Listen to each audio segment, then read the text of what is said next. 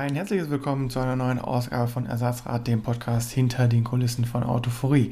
Mein ursprünglicher Plan war ja eigentlich, dass ihr euch dieses Gequatsche mal während anderen Tätigkeiten, etwa dem Autofahren, anhören könnt und dann trotzdem halbwegs gut informiert seid. Das könnte so langsam auch klappen, denn inzwischen ist der Podcast auch auf anderen Plattformen verfügbar. Beispielsweise Spotify ist da ja ganz beliebt. Und auch ganz groß, es gibt endlich mal News, endlich mal Neuigkeiten zu verkünden.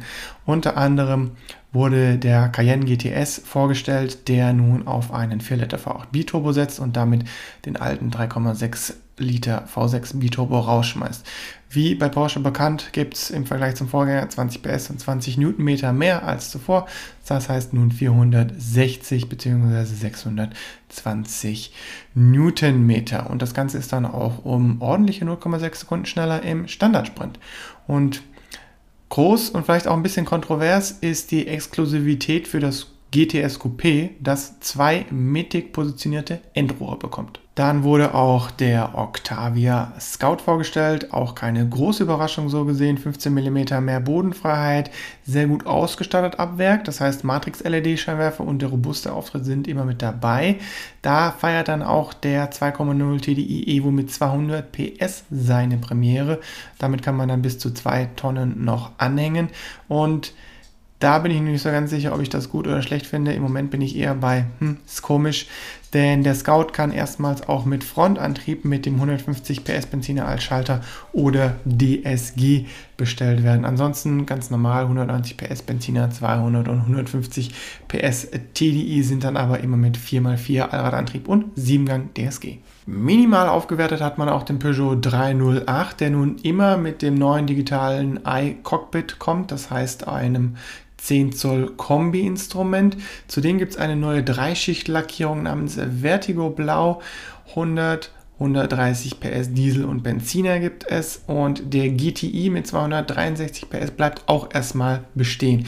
Zudem gibt es eine neue Angebotsstruktur, also nicht mehr groß Auswahl, das heißt Active Allure GT und dann auch jeweils das Ganze noch als Active Pack, Allure Pack und GT Pack. Bleiben wir direkt bei PSA. Die haben ihre Großraumautos, das heißt den Peugeot e-Traveler und den Peugeot e-Expert und den Citroën e-Space Tourer vorgestellt, was kurzum die Elektro-Varianten sind. Also kein Plug-in, kein Mildhybrid, sondern rein elektrisch. Dabei kann man wählen zwischen 50 bzw. 75 Kilowattstunden Akku. Der kleine schafft 230 laut WLTP und der große bis zu 330 Kilometer rein elektrisch. Die E-Maschine dabei ist bekannt vielleicht ein bisschen unterproportioniert, denn sie kommt aus dem ja, kleinen PSA-Modellen mit 100 kW und 260 Newtonmeter Drehmoment in der Maximalausführung. Das heißt, in, je nach Mod gibt es dann auch mal nur 80 oder 60 kW in Eco.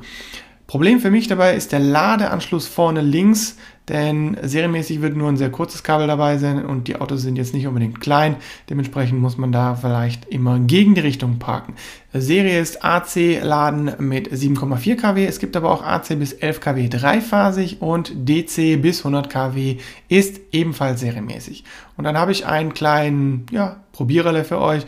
Wenn euch ein wenig langweilig geworden ist, jetzt in dieser aktuellen Zeit, dann probiert doch mal den GLA zu konfigurieren. Da kommen sehr wahnwitzige Preise raus. Ich habe meinen auf 96.971 Cent gebracht. Also viel Spaß beim Probieren. Und dann hat man inzwischen auch das Seat Ateca Facelift vorgestellt. Da gibt es auch ein größeres Video dazu mit allen Infos.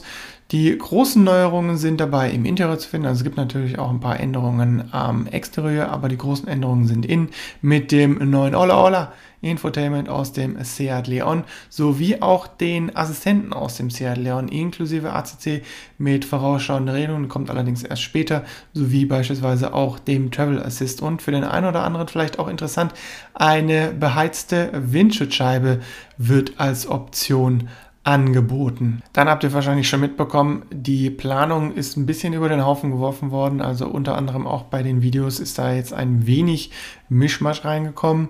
Das hat einfach damit zu tun, dass es inzwischen wieder ein bisschen Bewegung in der Industrie gibt. Das heißt, ihr habt ja schon gehört, ein paar Neuigkeiten gibt es auch und es finden so langsam auch mal wieder Events statt. Das heißt, wir werden auch diese Woche den äh, Mazda MX30 fahren. Wir sind da sehr gespannt, denn es wird das erste Mal überhaupt bei Mazda in der Zentrale sein. Also sehr, na, wir lassen uns einfach mal überraschen, wie das erste Après-Corona-Event dann quasi ablaufen wird, wobei das natürlich auch jetzt nicht Après-Corona heißen soll. Das ist einfach nur überspitzt gesagt, aber das erste Mal nach der langen Downtime. Dann sind auch noch ein paar andere Events im Gespräch, aber auch da alles noch sehr vage, ob das stattfinden wird. Da werdet ihr wahrscheinlich eher im Nachgang was hören, wann und wie denn da. Da liegt ja dann schlussendlich dann auch immer mal eine Sperrfrist drauf. Also wir werden einfach mal sehen, wie sich das weiterentwickelt. Aber es ist endlich wieder Bewegung reingekommen. Und wenn es bei der Bewegung aktuell bleibt, dann werdet ihr Richtung Ende der Woche und Anfang nächster Woche die beiden Seed-Plugin-Hybriden sehen. Also im direkten Nachgang hintereinander und auch so wie von uns geplant, dann könnt ihr da ein bisschen mehr reinlesen, wie es denn da so quasi bei denen wird. Und dann war es das auch mal für den Moment. Gerne mal ein bisschen Feedback geben zum Podcast selber, wo ihr den inzwischen hört, ob ihr da mal auf externen Plattformen so ein bisschen geschaut habt, ob ihr uns vielleicht auch schon so irgendwie gefunden habt und gerne Feedback zur ja, Konfigurationsbingo, wo ihr dann quasi bei rauskommt, was für einen äh, radikal hohen Preis ihr da am Ende rauskommt. In diesem Sinne, vielen Dank fürs Zuhören und bis zum nächsten Mal.